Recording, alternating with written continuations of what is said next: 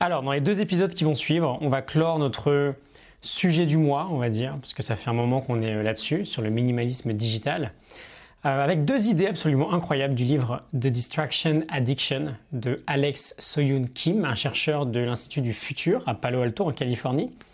Ce que je vais te dire aujourd'hui, je trouve sincèrement que c'est super important, c'est une problématique qui m'a l'air assez grave et j'entends personne aborder ce sujet-là. C'est euh, l'apnée de l'email ou d'une manière plus générale l'apnée des écrans. Je ne sais pas si c'est ton cas euh, ou si tu es au courant, mais je pense que oui, de très nombreuses personnes souffrent de ce qu'on appelle l'apnée du sommeil, où euh, parfois une dizaine, voire une centaine de fois dans la nuit, on va involontairement bah, retenir notre respiration, parfois pendant de nombreuses secondes. C'est un syndrome qui toucherait près de 1,5 million de Français, selon le site Kernity. Je te mettrai un lien en description si tu veux vérifier tout ça. C'est a priori pas un nombre qui est facilement vérifiable et il y a peu de gens qui en souffrent, qui sont au courant. Euh, le problème principal, évidemment, c'est que tu réduis fortement la qualité de ton sommeil. Tu as une moins bonne oxygénation de tes cellules et de ton corps. Et euh, pourquoi je te parle de tout ça? Tout simplement parce que ce syndrome est très présent également dans notre utilisation digitale. J'avais déjà entendu parler de ça, de l'idée de l'apnée des écrans, où euh, énormément de personnes se retrouvaient complètement inconsciemment en apnée quand ils regardaient la télé ou quand ils étaient sur leur smartphone. Et bah, d'une manière un peu plus concrète, euh, l'auteur de The Distraction Addiction nous en parle dans son livre en amenant euh, Linda Stone dans la conversation, celle qui est à la base de l'expression du syndrome d'attention partielle permanente. Cette idée que notre attention, justement, elle est complètement divisée en faisant plusieurs choses à la fois. Et elle a remarqué, cette femme, il y a une dizaine d'années, qu'elle retenait son souffle très souvent quand elle traitait ses emails. Elle a observé des gens autour d'elle, elle a fait quelques sondages et finalement elle a constaté que c'était un problème bien plus généralisé que ça qui euh, potentiellement arriverait à absolument tout le monde. Et depuis cette lecture, j'ai moi-même essayé d'observer ma respiration durant différentes activités et j'ai été super choqué. Quand je marche, bah, j'ai une respiration très euh, régulière, très lente. Et quand je suis en train de faire quelque chose d'assez captivant sur l'ordi, bah, ma respiration, elle est beaucoup moins régulière. Et c'est assez grave en fait. On est souvent tellement attiré par ce qui est derrière l'écran qu'on bloque notre respiration, on la retient et on se surprend à prendre euh, à reprendre son souffle, en fait, à prendre une grande respiration à un moment donné parce que on a besoin d'air en fait. Et donc, Linda Stone a appelé ce phénomène l'apnée de l'email. Et euh, bah, j'aimerais bien t'expliquer deux choses. Pourquoi c'est grave déjà? Et euh, bah, ce qu'on peut faire pour réduire ce phénomène. Alors, il y a évidemment plusieurs facteurs qui font que bah, ces épisodes d'apnée sont dangereux. Je ne vais pas trop aborder ceux basés sur la santé. Je ne me suis pas intéressé en profondeur, enfin pas assez en tout cas, pour t'en parler avec euh, suffisamment d'assurance. Mais j'ai abordé le sujet sur l'angle d'un domaine que je connais un peu mieux, c'est celui de la volonté, de l'autodiscipline et des distractions. On parle de volonté ou d'autodiscipline dans le sens de la prise de décision, dans l'idée qu'une personne qui est très disciplinée sera capable de faire ce qui doit être fait, ce qui aura le, plus grand bénéfice sur lui, qu'il ait envie ou non. Euh, c'est un très grand marqueur du succès. On montre que les enfants, par exemple, qui ont euh, plus de discipline réussiront mieux que ceux qui sont euh, techniquement, entre guillemets, intelligents, avec un QI élevé, j'entends. Et l'un des meilleurs boosters de volonté, quand on fait face à une décision, à un petit dilemme du quotidien, disons par exemple aller au fast-food ou manger une salade, euh, travailler 30 minutes sur son projet ou allumer la télé. Ces choix où on choisit en fait entre l'inconfort dans le présent mais la récompense dans le futur, ou entre euh, bah, la gratification immédiate, on satisfait le petit singe euh, dans notre tête qui pense qu'au plaisir immédiat. L'un des meilleurs boosters, c'est la respiration.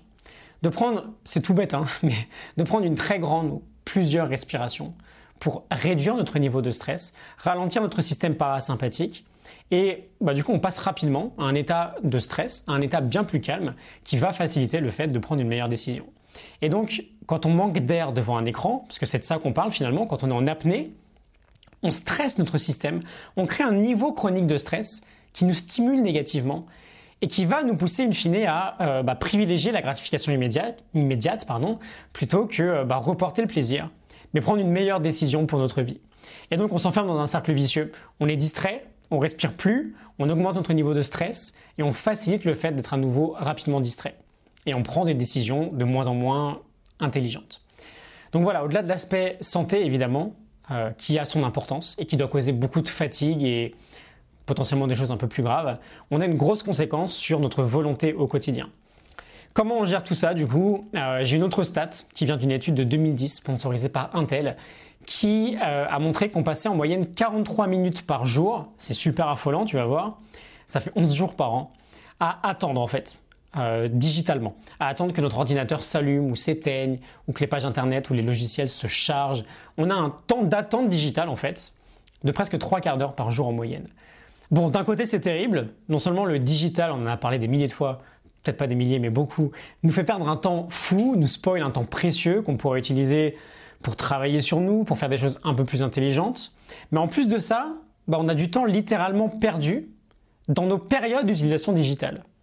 D'un autre côté, bon ça c'est grave, mais d'un autre côté on peut peut-être se dire que, bah ok, ces moments où on attend, on va essayer de les utiliser avec un peu plus de sagesse. On va prendre l'habitude, dès qu'on attend devant une page, un chargement, d'auditer notre respiration. Donc, dès qu'on attend quelque chose sur Internet, on check notre respiration. Est-ce qu'elle est lente? Est-ce qu'elle est régulière? Est-ce qu'elle est brutale et irrégulière? Et quoi qu'il arrive, on se fera à tenir une longue respiration d'une quinzaine de secondes on va le faire ensemble maintenant. On inspire par exemple sur 6. Donc j'inspire sur 6.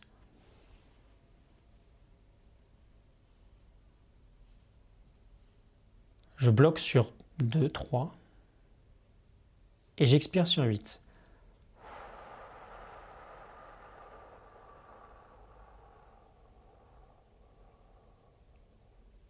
Et si on est inspiré, on fait ça sur tous nos temps d'attente. Le bénéfice de cette respiration est incroyable. Euh, j'ai vraiment l'impression que c'est une problématique super grave parce qu'elle est surtout en fait parce qu'elle est hyper sous-estimée. J'entends personne parler de ça. Donc partage cet épisode s'il te plaît. Diffusons un peu plus en profondeur cette problématique générale pour que euh, bah déjà on en soit euh, tous un peu plus conscients. ok?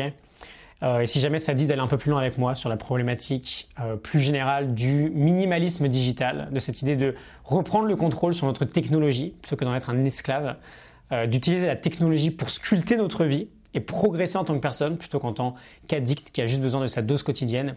Je te donne un lien vers un autre épisode, Abolir l'esclavage digital, où je te parle de tout ça bien plus en profondeur. Je te retrouve demain pour un nouvel épisode ou à tout de suite dans celui euh, dont je viens de te parler. Tu as juste à cliquer en dessous. À tout de suite.